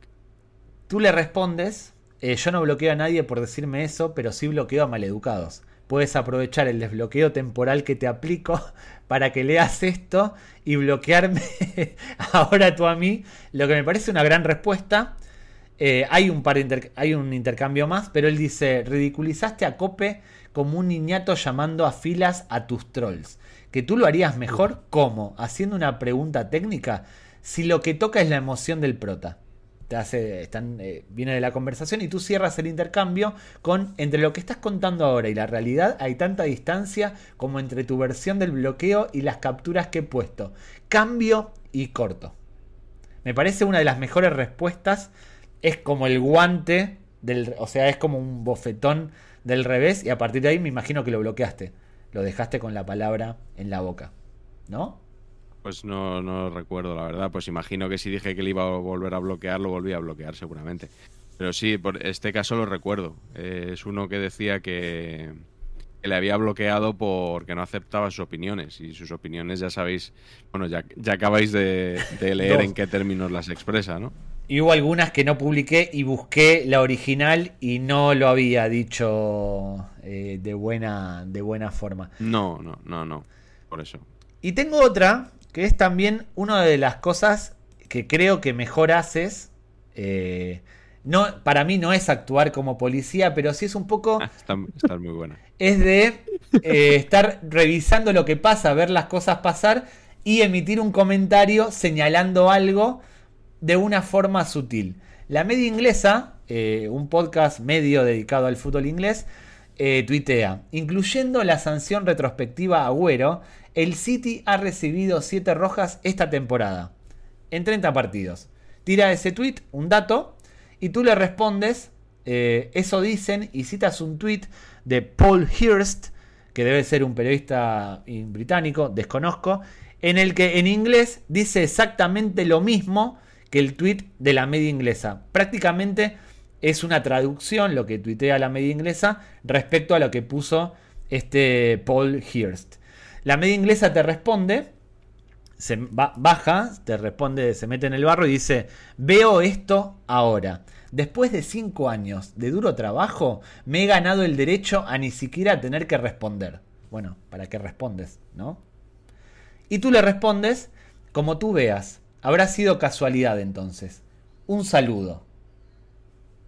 Por poner un poco en contexto, estamos hablando de unos tweets de enero de 2017. Es decir, hemos tenido que rascar ahí, hemos tenido que hacer mucho scroll, scroll, No, bueno, hay, hay varias conocidas. Si uno busca en Google, hay varias conocidas de, de, la libreta. Yo seleccioné algunas. No quería meter solo temas de bloqueo con periodistas, sino también este tipo de cosas para destacar que Miguel está atento a lo que sucede en Twitter, aunque no participe aunque no tuitee, está atento y cuando ve algo por el estilo, un plagio de contenido o ve algo que le llama la atención, lo señala. Bueno, puse como algo para destacar. son cosas que hace mucho ya que no hago. Eh, bueno, porque requiere una inversión en tiempo que prefiero dedicar a, otras cosas. En este caso, bueno, esto es de hace seis años. Eh, yo no, he seguido la media inglesa como proyecto en todos estos años eh, no sé si ha cambiado mucho o poco o no. Creo que, creo que sí, que es una cosa que ha ido evolucionando. Pero es verdad que en aquella época era bastante común eh, que publicara esa cuenta, publicara datos que aparecían en otras cuentas antes, sin citar ningún tipo de fuente. Y bueno, pues ese día llamé la atención simplemente de esta forma breve. Eh, pero bueno, y nada más. O sea, fue, fue un tweet, un tweet, pues eso, llamando un poquito la, un poquito la atención y pensando, pues oye, si de esta manera se cortan un poco o citan a alguien, pues mira, mejor que mejor. No sé si lo hicieron o no. ¿eh? A mí, este, este tipo de cosas a mí me sucede. Eh, de hecho, lo suelo compartir con amigos y demás en, por WhatsApp. Yo soy una persona que tiene bastante memoria. O sea, si veo algo, eh, me acuerdo. Y me sucede cada vez más que el mismo tweet o la misma noticia aparece publicada por 10 cuentas. Hace 6 años no eran 10 cuentas las que usaban este recurso de copiar, de plagiar, pero a mí siempre me llamó la atención como ver la noticia en un lado y automáticamente cuentas de Twitter de este estilo, de, de contenido de nicho, replicarlas, sin citarlas. Y eso está feo. Está feo utilizar lo que hace otro traducirlo y publicarlo como tuyo. Empobrece un poco lo que es la red social y así está Twitter hoy, donde todo es copia de copia de copia. De todas formas, este intercambio no quedó ahí, porque eh, te responde la media inglesa, casualidad o no, usamos la misma fuente y tú, que no te dejas llevar por argumentos eh, del tipo infantil, le respondes, ah, vale, como no la habéis citado ninguno, me habré eh, liado. Saludos. Y Marco, que es un titero arroba guion bajo EMMEGI, termina la cuestión diciendo, bueno, le ha fusilado el tweet, pero lo ha traducido. Algo aporta. Como para diplomáticamente terminar un intercambio en dos cuentas que son referencia en Twitter de España. Mm, bueno, eh, podría haber sido peor ¿eh? esto que habéis rebuscado. No, había peores, pero tampoco quisimos eh, quizás el tono. No, no, no quisimos mencionar, no quisimos ir al lugar común de gente que te saluda desde la primera clase de un avión en un vuelo nacional. No quisimos ir a, no, pero ese tipo de lugares. Al, revés, fui yo el que, el que gritó desde la última fila. Ah, cierto. Me había olvidado de ese detalle que tú ruegas saludos desde la última fila de. Claro, hombre, a, mí jamás me habrían conocido si no, si no me identifico desde, desde tan lejos. Claro. Chimoneas, seal o seal of approval. Sello de aprobación de Chimoneas. Yo creo que Miguel tiene controlado a Chimo, que es un tuitero genial con sus juegos de palabras. Sí, sí, Lo conozco, lo conocí un día hace, hace mil años en el Bernabéu. Eh, que él, iba al, él iba al partido, yo no. Eh, pero queda, eh, quedamos allí como varios de los de diarios de fútbol y estaba Chimo con una una chaquetilla de Túnez, diría yo, de la selección de Túnez. Puede ser. Es probable porque tiene ropa de, fútbol de todos los equipos del mundo. Sí, sí. Tipazo Chimo. Tipazo total Chimo. Tipaza total Mónica. Eh, aprovecho para mandarles un saludo a ambos que han estado en mi casa, han comido en mi casa. Eh, se ha quedado a dormir alguna vez de, necesitarlo. Les mando un saludo eh, total. Dos tipazos. Dos tipazos completos. Muy bien, pues hemos tirado de prensa deportiva para dar el premio Chimo esta semana y hemos utilizado un tuit del Sport que ya hace años hizo algo parecido de un como de un once inicial de futbolistas terrorífico aprovechando que ha sido Halloween. Y, yo creo que este, que este 11 lo ha hecho Chimo. Creo que el Sport se ha puesto en contacto con él. Vamos a contar sobre el 11. Me da hasta vergüenza decir algunos, pero bueno. El portero Momiardasvili. Sello. Defensas Jesús Navajas, Arnau Muertínez, Joao Carnicero. Dentro del campo para Aurelien Tumbamení, Bellingost, Lucifisco, Martín Zombimendi y de delanteros Asensino, Bucayo Parca y Erling Haalandwin. Bueno. Ese es el mejor. Es decir, ya no solo, ya no solo un periodista dedicando tiempo a hacer esto, sino un diseño gráfico por detrás en el que hay un once con que sí con calabazas ambientado en Halloween. Halloween no, Halloween. Holland, Hollandwin, ¿no? Porque se dice Holland. Es verdad, es verdad, se viralizó un, un reel o un TikTok con la correcta pronunciación. Es como eh, Quit, que era Caut. Esto los viejos se acordarán que en su día en Bar Deportes se publicó un video. ¿Qué fue de Bar Deportes, Miguel? Pues eh, lo tengo en Instagram también al chico que lo hacía. Eh, yo creo que se cansó un día de hacerlo y, lo dejó. Era sencillo. Bar Deportes fue el primer Twitter. Uno entraba ahí para ver lo que pasaba en el mundo del deporte. Era un poquito eso. Sí, sí, era genial. La verdad que encontraba unas cosas increíbles. Otro al que fusilaban todos los medios lo que encontraba, por cierto. Totalmente, totalmente. Era lo que publicaba él aparecía después en las páginas de los medios deportivos. Es cierto. Era, yo me acuerdo cuando me levantaba, lo primero que hacía era, mientras se calentaba el café o me preparaba el café, hacer el recorrido de blogs y era la libreta, era Bar Deportes, era Diarios de Fútbol eh, y alguno más. Muy bien. Qué tiempos aquellos. Hemos, buscado alguna interacción de la libreta con Chimo, porque ahí donde escucháis y donde veis a Miguel, a Miguel le gustan los juegos de palabras y solamente hay que escuchar, saber empatar, para saber que si no mete uno por cada episodio no se queda tranquilo. Me gustan sobre todo porque sé que a Patch no le gustan nada. Entonces vemos un tuit de Chimo que, que aporta un pantallazo de un jugador llamado Tanganga, y ahora mismo pues no recuerdo dónde jugaría. Y él dice, atención, eh, atención lo, lo que suelta Chimo. Tanganga tiene que ser baratísimo. Se queda tan ancho. Pero le contesta arroba la libreta, es de Teherán. Hay mucha gente que no lo, que no lo pillará, ¿no? Claro, eso lo hemos puesto. Hemos puesto, eh, bueno, un ah, mira, me lo dicen. Timothy dice, creo que lo pillarán pocos, la libreta dice Chimo seguro. Pero Chimo dice, hostia, me está costando qué vergüenza, como diciendo yo, que soy Chimo. Pero pasa mucho que Chimo no entiende algunos chistes del estilo de Chimo que le hacen a él. Yo lo he visto varias veces eh, publicar como que no, no, lo, no lo pillaba, no, no lo entendía. A lo, mejor no conocía la canción, ¿no? si, si conoce la canción lo pilla seguro, pero igual, igual no, uh. esa, esa, base le faltaba. Yo lo entendí desde, desde como si yo no lo entendí por la canción, tampoco conozco la canción. Pues lo entendí de otra, de otra manera y me pareció gracioso. Es una canción que cantaba Pedro Almodóvar en una de sus primeras canciones.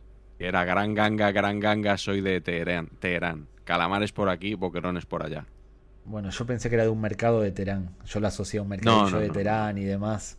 Me pareció gracioso en mi cabeza. Hay que, tienes que haber vivido la movida madrileña, ¿eh? Para pillar los juegos de palabras. no, yo soy joven. la película, yo soy joven. O ver la película en su defecto, que es muy mítica, y, esa, y ese momento especialmente. Almodóvar y McNamara. No vi esa película. Yo será de Quiero ser mamá, pero... Bien, también otro clásico. Soy de otra generación, perdón. y Suck It To Me otro, gran temazo. No sé de qué están hablando. Bueno, vamos a lo tuyo. Vamos a lo tuyo. Premio Delfín Asturiano. Usu, te lo dejo presentar. Premio Delfín Asturiano es siempre nuestra última sección, nuestro último bloque. Utilizamos a Delfín Asturiano como referencia, como tuitero ejemplar. A lo mejor no como persona ejemplar, pero como tuitero sí. Y otorgamos ese premio, esa, mm, pues eh, destacamos a una de las cuentas que también si nuestros oyentes, pues a lo mejor no la conocen o no la tienen muy controlada, la, la recomendamos. Cuando viene alguien, aquí tenemos a Miguel, dejamos que sea el invitado el que elija y el que nos cuente por qué elige esa cuenta y la quiere poner un poco en valor. Así que Miguel, si nos quieres contar. Sí, pues me gustaría mucho deciros eh, cuál es el nombre de la cuenta que he elegido, pero realmente no me siento capaz. Os digo el nombre por el que es conocida popularmente. Numeritos. Eh, lo tenemos en pantalla en este momento. Es una cuenta de. Arroba 045780999213X. Pero no, no tengo muy claro tampoco que sea siempre el mismo nombre o si va cambiando los numeritos. No, no lo sé. No lo sé. Eh, el caso es, bueno, numeritos. Esta cuenta, a ver, a mí me, tiene fascinado por muchos motivos, ¿no? Primero, eh, bueno, para el que no la conozca, es una cuenta que solo publica capturas de otros tuiteros. Eh, no, no escribe tweets, no comparte contenidos, no hace retweets de otras cuentas, comparte capturas. Eh, y pueden ser capturas actuales o capturas antiguas. Ya sabéis que a mí me gusta mucho la hemeroteca, entonces quizá mi fascinación empieza por ahí. Eh, encuentra cosas realmente increíbles, aberrantes.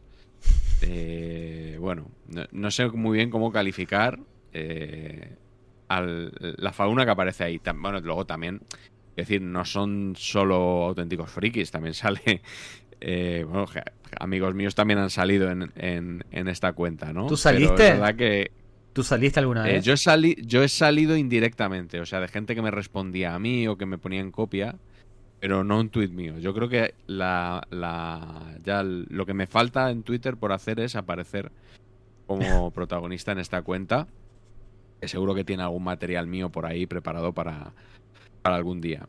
Eh, y luego me gusta también porque maneja muy bien el misterio. O sea, no se sabe quién la lleva, no da pistas, eh, a veces sigue una sola cuenta, otras veces sigue cero. Ahora estoy viendo en esta captura que habéis sacado, sigue tres cuentas. Eh, por ejemplo, Andrés Sonrubia, veo que es una de ellas, ¿no? El corresponsal de las y de la SER en París para, temas deportivos. Eh, no sé, es una, es una cuenta que yo creo que el que. No, sé si la lleva una persona, si la llevan entre varios. No sé si se ha especulado alguna vez quién puede ser el que la lleve. Hay teorías. Es, es probable que conozcamos al autor por otras cuentas, creo yo, ¿eh? porque muestra un buen manejo de, de, de Twitter. Pero bueno, quería, quería destacarla porque, bueno, pues, pues ya digo, me, siempre me ha llamado mucho la atención numeritos. Tengo, tengo acá unos ejemplos de tres tweets de esta semana, es decir, de tres pantallazos de esta semana. El primero tiene como protagonista a Fonsi Loaiza, eh, que tuiteó el 25 de octubre, ha fallecido el capo Fernández Tapias, vicepresidente del Real Madrid y mano derecha de Florentino. En los audios reconocía que utilizaban el club blanco para sus negocios y en el tweet se ve como Fonsi había insertado un video de los audios del, confidencial. También hay un tweet en el que se cita eh, un tweet de Real Season NT, que es una cuenta eh, filomadridista, que tiene candado, o sea que uno de los que eh, se, puede, se podría pensar que uno de los que sigue esa cuenta puede ser numeritas, a no ser que alguien le haya pasado la captura. tuitea, os traigo una primicia de esas que dicen emoji de sonrisa. Hace unas tres semanas una representación de la Premier League planteó al Real Madrid una posibilidad de jugar en la Premier, asegurando que sería viable legalmente para ambos países. Fue un primer contacto que el Madrid va a estudiar.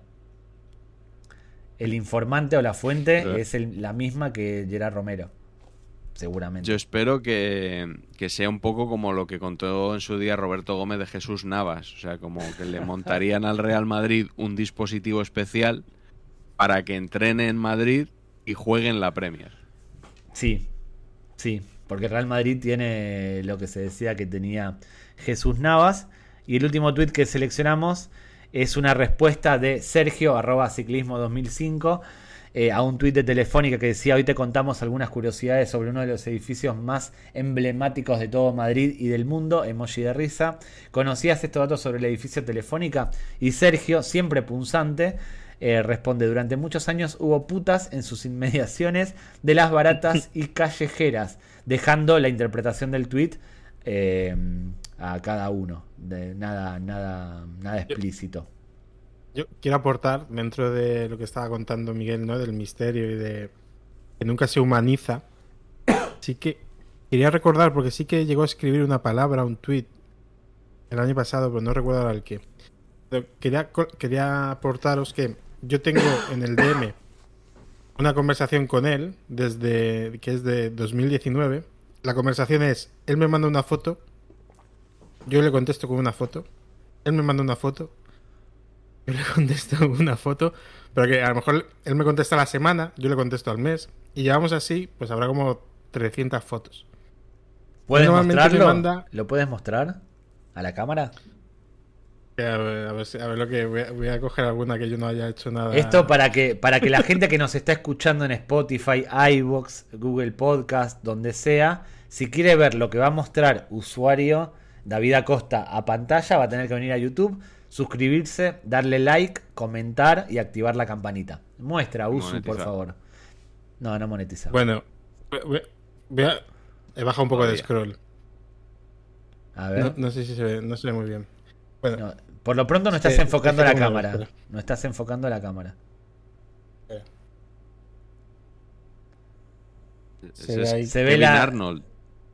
Se ve ahí la cuenta, ¿no? Sí, sí, se ve. yo le pregunto, yo le pregunto ahí, le pongo bros, porque creo que son dos. ¿Tenéis a mano el tweet de Paul Centollo? Paul Tenorio. Y la tercera guerra mundial no lo encuentro. ¿Y ellos? Me pasan el tweet. O sea, trabajan, bajo demanda también. Pero luego la imagen que me mandan no tiene ninguna relación con nada. Es el perfil de una cuenta eh, de la que publican muchos. Sí. Sí, pero, eh, pero.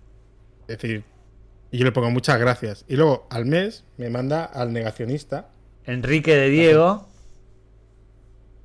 Yo le pongo se parece a mi suegro. Luego me manda la foto de una expulsión en el que expulsan a Cabaco aunque él recibe la patada. Sí. Yo le mando a Juanma esposado. Es decir, este es el tipo de conversación que tengo con él. pero nunca, nunca se ha humanizado, nunca. Pero por ejemplo. David, ¿por qué, ¿por qué has dicho que crees que son dos? Porque existe una teoría, según, la, según los tweets, antes aparecía publicado por iPhone publicado por en Android. Viste que antes cuando uno publicaba un tweet aparecía si lo hiciste por teléfono el medio que habías utilizado y corría, la eh, se extendió la teoría de que eran dos e incluso de que el que publicaba con iPhone tenía una ideología y el que publicaba con Android tenía otra, que se los distinguía según el tipo de publicación que, que, hacían. Lo que me parece muy, muy bueno, conociéndolos sin conocerlos Entiendo que lo hacían a propósito para despistar y para generar más expectativas. te iba a decir, yo creo que es uno y que, os ha hecho creer que son dos. bueno, yo tengo una teoría de que son dos o tres, y además son dos o tres que eran típicos que se conocieron en Twitter y se hicieron. Em, no, voy a decir amigos ni banda, pero los típicos que interactúan mucho entre ellos. En vez de hacer un podcast, en vez de hacer un podcast, hicieron una cuenta de Twitter. Y que antes de que existiera la cuenta numeritos, ellos ya hacían cosas como numeritos dentro de su variedad de, de tweets. Y llegó un momento en el que ellos han dejado de tuitear mucho, o más, tuitean menos en sus cuentas principales. Uno medio ha desaparecido, y el, y, pero numeritos sigue. Yo encajo en ese perfil, ¿eh? Uno que tuitea poco y que más o menos ya no participa en Twitter, pero no soy yo. Y a nuestros espectadores o seguidores los alentamos a que teoricen en comentarios sobre la mm, sobre la persona que se esconde detrás de la cuenta de, numeritos. Yo la Tengo mis dos sospechosos. ¿Quiénes son tus sospechosos? No, lo puedo decir. ¿Tú, Miguel, tienes algún, tienes algún sospechoso? No, ninguno. No, no, no, no, de verdad que no para mí, desde el desconocimiento absoluto, no, no me mando DMs con ellos. Eh, qué locos tus DMs, por cierto, Usu. Eh, generalmente los DM son de, como se dice en Argentina, de coger, no de mandarse ese tipo de cosas con una cuenta anónima, pero no importa. Fotos de cabaco. Fotos de cabaco, imagínate. Eh, para mí, para mí, Kilgore o el circo, alguien cercano a Kilgore está de, ¿no? ¿Se lo preguntaste? No. Es otro, no, es que es otro perfil. Kilgore está posicionado. Bueno, déjame, déjame teorizar. En otra bancada. Es mi sospechoso, ¿está mal? Es mi sospechoso. Para mí es Kilgore o alguien muy cercano a Kilgore. Hasta que no lo desmienta él, yo voy a pensar eso. Kilgore es de nueva, otra, otra ola diferente. Estos son de, de antes. que Kilgore no es, ya te digo. Y son de otra, de otra temporada de Twitter anterior. Y con esto, con el premio Delfín Asturiano, eh, llegamos al final de este episodio tan especial y tan, tan divertido como leer la prensa deportiva que, fue este. hecho corto, Miguel? Eh, sí, bueno, ah, no, sé muy bien. Eh, no sé muy bien qué decir.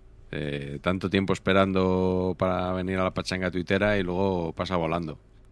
¿Pero eso es bueno, o malo? ¿Te, disfrutaste? No, ¿Te bueno, cómodo? Es, bueno, es, muy, sí, sí, sí, muy cómodo. Eh, no habéis hecho sangre con, con la hemeroteca. Habéis sido bastante benévolos conmigo y, y nada, que, os voy a decir que encantado de estar aquí, de no sé. Ya espero espero ver por aquí pasar también a, otros ilustres. Claro. Ahora empieza el tour de los que están en todos los La rueda. Exactamente. La rueda. Vamos, vamos rotando. Ahora falta que Patch y Carlos Marañón se creen su propio podcast y nos inviten y así, las, las distintas uniones y amistades del grupo este de ilustres que tenemos. Cuando anunciamos el primer invitado, aunque era Quique, todo el mundo hablaba pues de Álvaro, de ti, de Ander pensábamos. Eh, yo, yo, yo nos definí como los hermanos musulmanes, pero de, Twitter. Como la banda esta de Benzema, pero de, de Twitteros. Pero bueno, abrimos campo con Quique. Y, Pero es cierto que luego además también nos sentimos cómodos con, visitas de, amigos. Sí. No, y que pueden aportar al, al contenido del podcast, como dijimos antes. Miguel es una persona que se puede considerar experta en la materia o gran conocedor de la, de la red social, lo que me parece que está bien y que aporta a esto que, estamos haciendo. Sí, bueno, muy experto, muy experto, pero no sabía que un blog se puede devolver, ¿eh? Es terrible eso, ¿eh? ¿Eh? Es terrible. Me quedo tranquilo. Y tampoco sabías lo del círculo de amigos. No, y de hecho, Pacheco me dijo una vez, porque esto él lo ha contado varias veces, que una de las opciones que le dieron cuando le encargaron hacer un libro sobre fútbol, alguien le sugirió que su compañero de escritura fuera Mr. Chip. Y, y Patch, bueno, los espectadores de Saber Empatar saben que no es precisamente el presidente del club de fans de Alexis Martín Tamayo. Y me decía siempre, Mr. Chip y yo nos tenemos bloqueados mutuamente. Y yo pensaba que era como una exageración. Claro era en sentido figurado y no literal, en el sentido eso, que era, corresponde. Era figurado, era eso. Y bueno, pues de la misma manera que hoy tú has pillado lo de Gran Ganga, pues yo he pillado hoy lo de nos tenemos bloqueados mutuamente. Nos vamos aprendidos. Sí. Usu, ¿aprendiste algo en el episodio de hoy? ¿Hay alguna moraleja o algo, algo que aprendiste? Bueno, he aprendido un poco más. Em, de esos enganchones que tuvo Miguel en el... Eh, eh, eh, a pegar navajazos con cierta elegancia, que yo creo que eso no se destila mucho, no se ve mucho en el Twitter actual. Bueno, que sobre todo mil gracias a Miguel por su tiempo, por pasarse por aquí y nosotros encantados con haberle tenido. Un placer, amigos.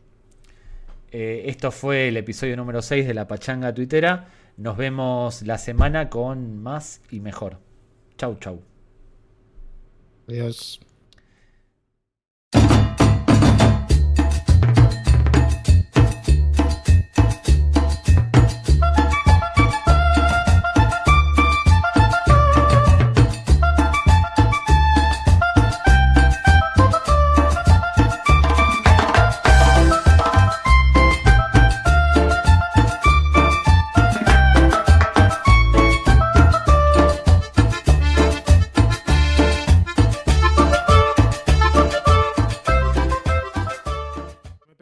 Hostias en directo, pero en Twitter no, te, no, no te dije nada, no te dije nada y cada vez funcionamos mejor. Cada vez funcionamos mejor. Somos, es un proyecto a largo plazo. Lo dijimos siempre.